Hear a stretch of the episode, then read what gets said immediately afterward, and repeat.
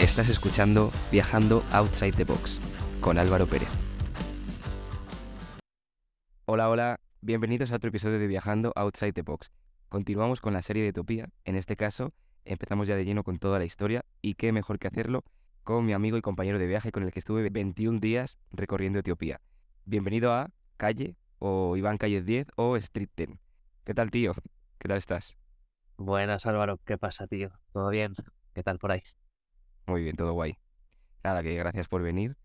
Y bueno, te he traído para que juntos contemos nuestra primera impresión con el país, con la capital y algunas historietas que nos pasaron el primer día, que para ser solo un día fue bastante intenso.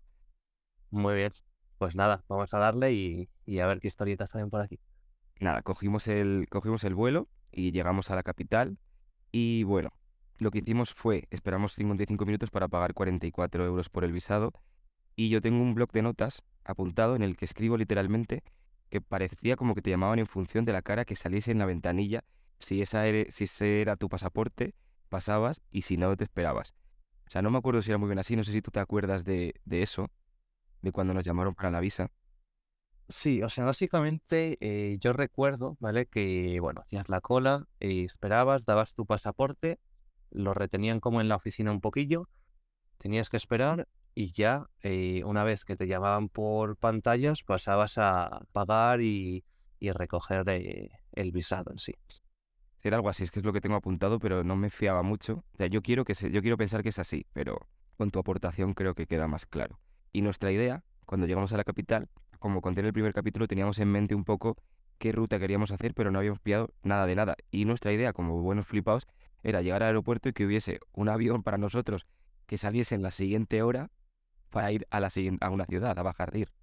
Claro, claro, eso es. O sea, pensábamos que iba a estar eh, todo perfecto para nosotros, llegar, bajar de un avión, montar en otro y empezar la aventura sin perder ni un segundo. Claro, porque llegamos a la ventanilla y nos dicen, eh, sí, suerte, eh, está todo lleno y el siguiente avión sale eh, el día después a las 12 y 20 de la mañana. O sea, es que ni siquiera a primera hora, a las 12 y 20. Y asumimos y lo pagamos. Sí. Eso es. De hecho, no sé si recuerdas eh, que viajamos con Ethiopian Airlines y bueno, como teníamos un, un vuelo internacional, eh, nos hacían como 50% de descuento en vuelos domésticos. Y es verdad, tío, es verdad, es verdad, no me acordaba. A ver, al final cuando viajas improvisado te pueden pasar estas cosas, que te quedas sin aviones, sin trenes, sin buses, pero nos daba un poco igual, que teníamos muchos días por delante, estábamos dispuestos a moldarnos según fuésemos avanzando, y en verdad nuestra idea no era pasar mucho tiempo en la capital, porque por lo general no me gusta mucho pasar más de un día en las capitales con toda esa masificación de gente y demás. Pero bueno, vamos a darle la oportunidad y a ver qué pasaba. Así que ya no nos quedaba otra que, bueno, buscar un, un hotel y nada, bajar del aeropuerto al centro a ver, a conocer la ciudad. Aquí quería dar un pequeño truco que utilizo cuando viajo a otra ciudad, que normalmente tú vas del aeropuerto al centro y te quieren sajar. Entonces, para que no nos timasen con el precio, lo que hicimos fue, eh, aparte de cambiar dinero a la moneda local, nos guardamos lo que estuviésemos dispuestos a pagar, que eran, me acuerdo que 4 o 5 euros en BIRS unos 150, nos lo guardamos uno de los dos en un bolsillo. Entonces, cuando nos, abordaban todos los taxistas, oye, ¿quién quiere bajar? Que os bajo, y nos decían, nos decían 10, 20 pavos. Digo, a ver, estáis flipados. Eh, lo que hacíamos nosotros era decir, mira, solo tenemos este dinero. Nos metíamos la mano en el bolsillo, sacábamos el billete y colaba o cuela porque, joder, vienes de otro país y es posible que solo tengas ese dinero. Entonces, ni tanto ni tan calvo, no me cobres un euro por bajar, pero tampoco me pidas 10.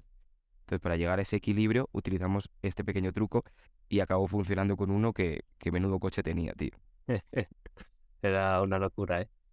Pero, pero bueno, un poco en primer contacto ahí con, con África, con Etiopía, y bueno, los coches que se veían por allí, ¿no? Bueno, nosotros nos fiamos. Que dices que nos llevas al hotel, pues bueno, pues será, será así. Y, nos llevó. Y en el hotel me acuerdo que, preguntamos un poco qué podíamos hacer en el día y nos recomendó unas cuantas cosas como el Mercato, eh, la Plaza Meskel, el Museo Nacional, un par de museos y fuimos al punto de información. Y esto, esto quiero que, o sea, ya cuando cogimos el mapa, empezamos a andar porque nuestra idea era ir al Museo Nacional para ver a Lucy, que Lucy es uno de los mayores hallazgos de, en el tema de la evolución humana y queríamos ir a ver a verla en el museo. Y nos dirigimos hacia una especie de estación de buses, trenes y pasó algo. Y quiero que esto lo cuentes tú porque fuiste el... Bueno, cuéntanos qué pasó cuando íbamos andando por ahí. A ver, es un poco, un poco complicado, ¿no? Llevábamos, yo que sé, una hora, dos horas a lo sumo en el país. Y bueno, como tú dices, estábamos como en la zona de la estación, había estaba el campo de fútbol también. Y bueno, de repente te acercan eh, tres chavales que rondarían los 10 años, no, no tendrían mucho más, como con una caja de pañuelos o bollos o algo así era, y te pusieron como muy encima nuestro, ¿no? Cuando nos dimos cuenta, bueno, no nos dimos cuenta absolutamente de, de nada, sí que de, en un momento yo llevaba mi teléfono móvil en el bolso del pantalón, sí que sentí como una mano y eh, me agarré ahí, ¿sabes? Entonces ya eh, de repente se fueron corriendo, entonces, bueno, tampoco me había dado cuenta de, de mucho más. Y eh, de repente recuerdo que tú sí que me, me dijiste, hostia, tío, tienes la, la riñonera abierta. ¿Y qué había pasado? Pues efectivamente, que, que bueno, todo un poco lo que habíamos leído de cosas que, que nos podían pasar en, en, Etiopía, de míticos blogs que lees antes de viajar, que crees que nunca te, te, puede pasar a ti, pues que nos habían robado. Si no recuerdo mal, y me quitaron como eh, 4.000 birs, más o menos, que eran pues más o menos algo más de 100 euros, 110 o, o por ahí. Y hostia, macho, sí que cuando ya nos dimos cuenta de eso, tenía también el pasaporte, que menos mal que no, que no, no me lo quitaron. Eh, hostia, me sentí fatal, macho, ¿eh? De hostia, tío. Llevo aquí en el país eh, dos horas y me ha pasado esto, macho. O sea, lo recuerdo como una experiencia muy, muy, muy negativa, ¿sabes? En plan, el primer contacto que tienes con un país donde eh, no mucha gente habla inglés, y te sientes así, pues, pues bueno, luego fueron como unos instantes así como de muchos nervios y bueno, ya sí que tú me tranquilizaste un poquillo, nos salimos un poco ahí de, de ese cúmulo de gente, eh, los chavales habían desaparecido, se habían metido como por algún local y fue un poco, fue un poco esa sensación de agobio, de nerviosismo. Y luego pues sí que vimos a la policía.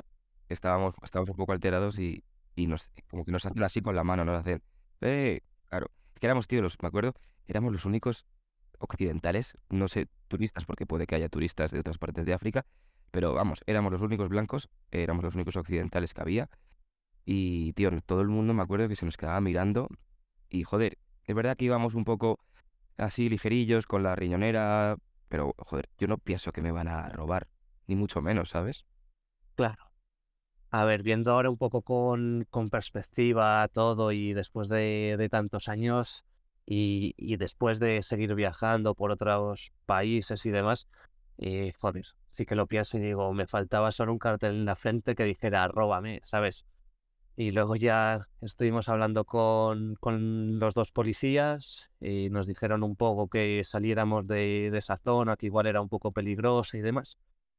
Y, y, nada, básicamente, básicamente eso, pero uf, yo sí que recuerdo ese, ese primer día ya con todos los nervios, el primer día de decir, uf, eh, a ver estas, estas tres y pico semanas que tenemos por aquí, a ver cómo sobrevivimos.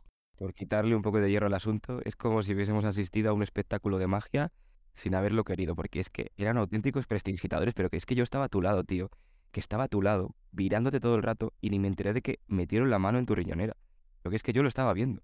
Digo, pero ¿cómo puedes tener tanta velocidad en las manos? Que no tiene sentido. Y, y estábamos flipando. Y que eran niños, o sea, muy, muy pequeños, ¿sabes? Es que tendrían 8 o 10 años, no más, ¿sabes? Espectacular, o sea, Circo del Sol. Bueno, pero cambiamos, intentamos cambiar un poco el chip, ya estábamos alterados, pero nos fuimos tranquilizando poco a poco. Dijimos, venga, Llevamos dos horas aquí, nos quedan 20 días, 21 días por delante. No vamos a, a joder el viaje por esto. Al final, que no deja de ser dinero, que aunque no trabajásemos ni nada, que estábamos pelados como chorizos, bueno, pues dinero se puede recuperar. No es el pasaporte, que sí que es verdad que te quedas en el país y a tomar por culo. Así que cambiamos el chip y dijimos, venga, nos vamos a ver a la tía esta, la Lucy o Lucy, y vamos a intentar coger el, el tren, el transporte público. ¿Qué pasa? Que llegamos al transporte público y no nos entiende ni Dios. Les decimos que, aquí queremos ir y nada, desistimos y, y, decimos, venga, pues vamos andando. ¿Cuánto? Una hora. Pues una hora. Sí, a ver, al final tampoco teníamos mucho más que hacer, ¿sabes? No podíamos coger el, transporte público, pues nada, a patear. Y bueno, y ahí es, un poco también cuando nos volvieron a, a asaltar, ¿no? Pero esta vez igual en, en el buen sentido de, de la palabra. Y porque estábamos andando y estábamos subiendo por una colina y aparece un chico y nos dice, hola, ¿qué tal? Nosotros, hola, bordes, déjanos en paz. Ya estábamos rayados y sugestionados por lo que había pasado antes, no queríamos ni una movida más. Y el tío insiste y nos dice, oye, ¿que ¿de dónde sois? ¿Qué hacéis? Y ya, bueno, vemos que habla inglés, que es raro, no nos habíamos encontrado con nadie que no trabajase en hotel o información, que hablase inglés y nos dio un pelín de confianza. Pensamos, yo creo, vamos a dar otra oportunidad al país, a la gente, vamos a conocer a otra persona. Y el chico, David, se llamaba, es que es el mítico David de España, nos dijo que, que, que estudiaba ingeniería y que en sus ratos libres era guía de viaje o quería convertirse en guía de viaje, que estaba estudiando y aprendiendo. Entonces dijimos, joder, qué guay, puedes unirte con nosotros si quieres. Sí, eso es. Y, y bueno, la verdad que nos ayudó de la hostia, ¿eh? No solo pues eso, explicándonos un poco todo lo que teníamos que ver de la ciudad, y pateándose toda, toda la ciudad durante todo el día con nosotros, sino que bueno, que nos dio también luego tips de cara al resto de, del viaje, del país y, y demás. Sí, de hecho, bueno, nos llevó, nos llevó al Museo Nacional, por supuesto, y estuvo como un par de horas recorriéndose todas las plantas con nosotros, explicándonos eh, las costumbres, los utensilios que utilizaban antiguamente, los reyes que había habido, eh, la historia, no sé, fue como tener a un guía personal, pero sin tener que pagar a un guía que sabes que va por eso, sino que le apetecía contárnoslo. Nosotros sí que que pensábamos que nos iba a pedir pasta, pero joder, llevamos ya tres horas con él y no nos había dicho nada. Y el tío parece que lo que quería era un intercambio cultural, que la verdad es que nos alegró, porque nos hizo cambiar el chip ya. Si estábamos en proceso de cambiarlo, con Dawit nos, nos cambió el chip completamente y ahí es cuando realmente empezamos a disfrutar del país. Sí, sí, tal cual. O sea, yo creo que tanto eh, en este primer día como ya de cara al resto de, del viaje, la verdad que David eh, fue una ayuda espectacular, ¿no? En plan, quieras que no, tu mente prejuzga ya, aunque hayas tenido una mala experiencia con, con una persona, ya prejuzgas pues igual toda una, una sociedad y al final pues te quita esa, esa idea de la cabeza y, y ahí verdaderamente empezamos un poco a, a, disfrutar, yo creo. Y nada, después de eso, después del museo, nos llevó a, a, una ceremonia del café.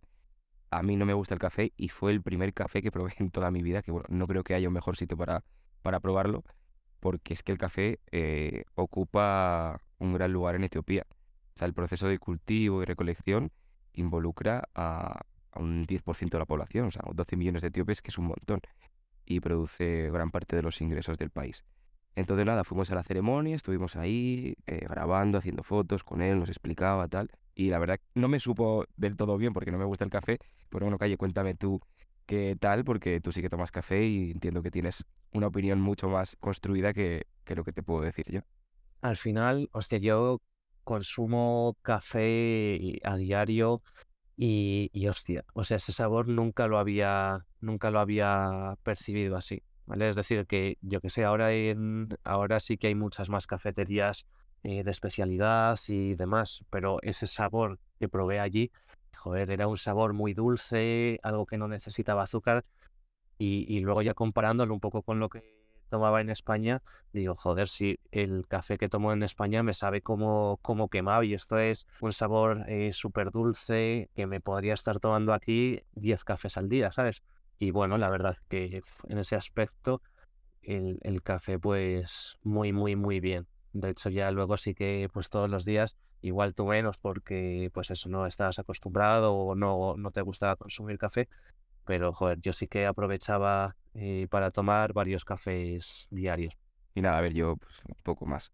Luego mmm, le dijimos, oye, ¿sabrías decirnos dónde podemos conseguir una tarjeta SIM para poder tener algo de datos durante todo el viaje, aunque sea solo una?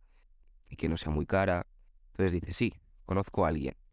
Y lleva el pavo nos, lleva a unos suburbios que ya estaba anocheciendo, estaba cayendo el sol. Yo ya me estaba acojonando. Yo, joder, con lo bien que iba el día, tío.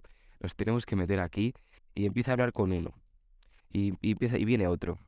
Y le dice que no sé qué. Claro, hablando, pues imagino en amárico o a saber el dialecto. Eh, y viene otro. Y aparecen como dos. a- estamos en frente de una casa. Es que estaba, era un complejo de chabolas. Y estaba todo el mundo en la calle mirándonos, tío. No había nadie otra vez. O sea, estamos, éramos los únicos extranjeros. Y todo el mundo nos miraba. Y digo, joder, macho, ya está pasando otra vez aquí. Nos dice, a ver, que me dejadme el móvil. Y yo, joder, ya, me cago en la puta. Bueno, te dejo el móvil, saco la SIM. Le digo, espera, déjame sacar también la tarjeta de memoria, por si acaso. Y se va con el móvil, vuelve y nos lo da con la tarjeta SIM. No sé cuánto nos dijo, a lo mejor 4 o 5 euros, unos cuantos gigas para todo el, todo el mes. Pero joder, ya otra vez pasando miedo, macho. Sí, sí, sí. Sé, eso ya yo creo que la mente la teníamos un poco ahí, aunque había sido un día de puta madre con, con David, verte ahí ya y anocheciendo, que igual estuvimos ahí entre unas cosas y otras, media hora hasta que conseguimos la tarjeta SIM, que ya estaba, al final estaba oscuro, oscuro, eh, pues eso, que les tienes que dejar tu móvil para que se lo lleven, ver la tarjeta que entra, si la tienen que cortar o no, pero tú al final estás rodeado igual de 5 o 10 personas hablando un idioma que no entiendes absolutamente nada, que te miran, qué tal, y joder, pues ya después de una mala experiencia, quieras que no, y está feo decirlo, pero tu mente pues sigue prejuzgando, ¿sabes?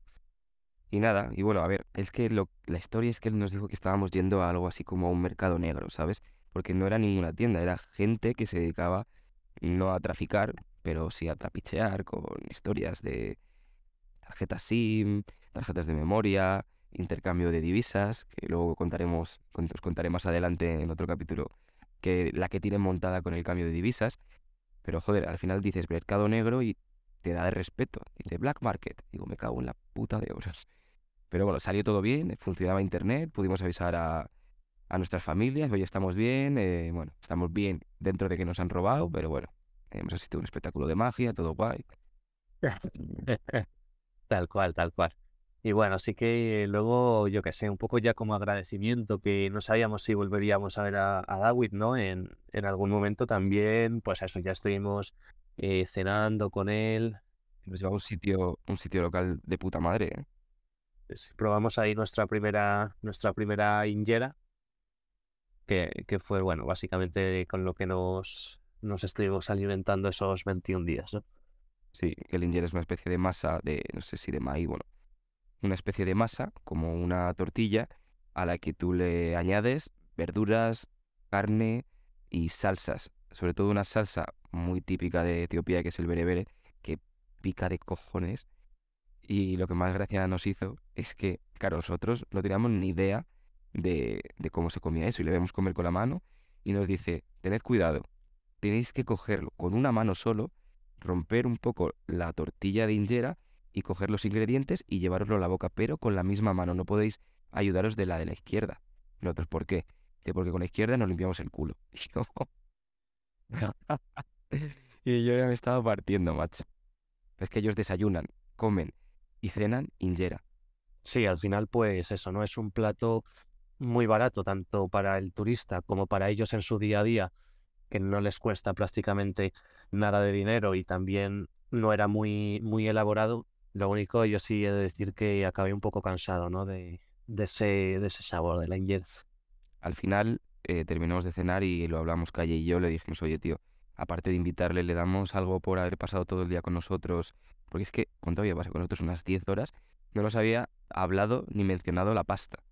Y tío, tan buena vibra, al final lo que hicimos fue darle algo en modo de agradecimiento, pues para que siguiese estudiando y aprendiendo cómo ser guía y que en un futuro se pueda dedicar a ello. El era un crack. O sea, al final, poco de choque cultural, ¿no? Que sabíamos que íbamos a un país más pobre que España y, y demás, pero quizás hasta que no estás ahí no ves la, la realidad, ¿no? De, del país.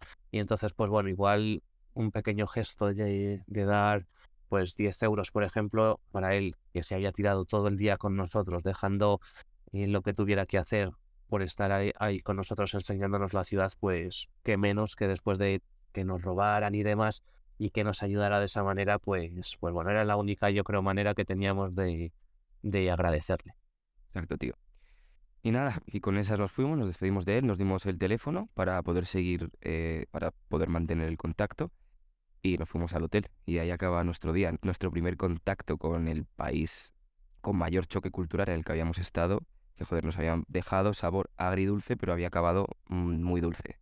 Y la verdad es que Dawitz yo creo que fue lo mejor de, de esa ciudad, porque lo que era la ciudad en sí, La ciudad no tiene mucho y bueno, al final nos quedaba el último día también que lo habíamos reservado para, para poder tener un viaje más tranquilo, sin ir con prisas y ya lo volveríamos a ver dentro de 20 días.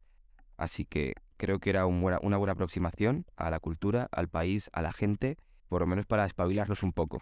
Estábamos un poco dormidos.